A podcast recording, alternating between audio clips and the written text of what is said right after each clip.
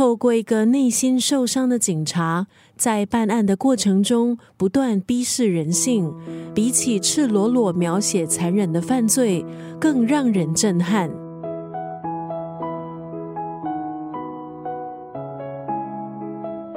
今天在九六三作家语录分享这部作品，日本作家佐佐木让的小说《在废墟中乞求》。小说的主角是北海道一名刑警仙道孝司，因为查案患上了创伤后遗症。他听从心理医生的指示，远离一切和刑案还有犯罪相关的内容。可是办案的热情还是在他的血液中流淌。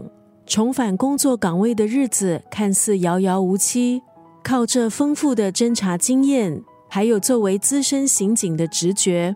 私下接起了警方和民间委托调查犯罪事件，从一位卖淫女子的尸体，赫然发现这和他十三年前曾经参与搜查妓女谋杀案凶手的手法如出一辙。于是他决定前往当年凶嫌的老家煤矿镇去暗中查访。这本书由六个短篇故事组成。描写一名停职的刑警在北海道美丽的小镇如何展开缉拿凶手的旅程。孤身办案，缺乏资源，他如何发挥刑警的敏锐嗅觉，一步步逼近真相呢？今天在九六三作家语录就要分享这本书《在废墟中祈求》当中的这段文字：废墟中盛开的罪恶之花。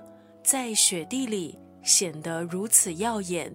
刚刚那段文字出自日本作家佐佐木让的作品《在废墟中祈求》。他的作品被誉为是警察小说金字塔，透过不同的独立案件，深刻的描绘人的欲望。阅读这部小说，像是展开一场智力游戏，也让读者在罪行中挖掘人性。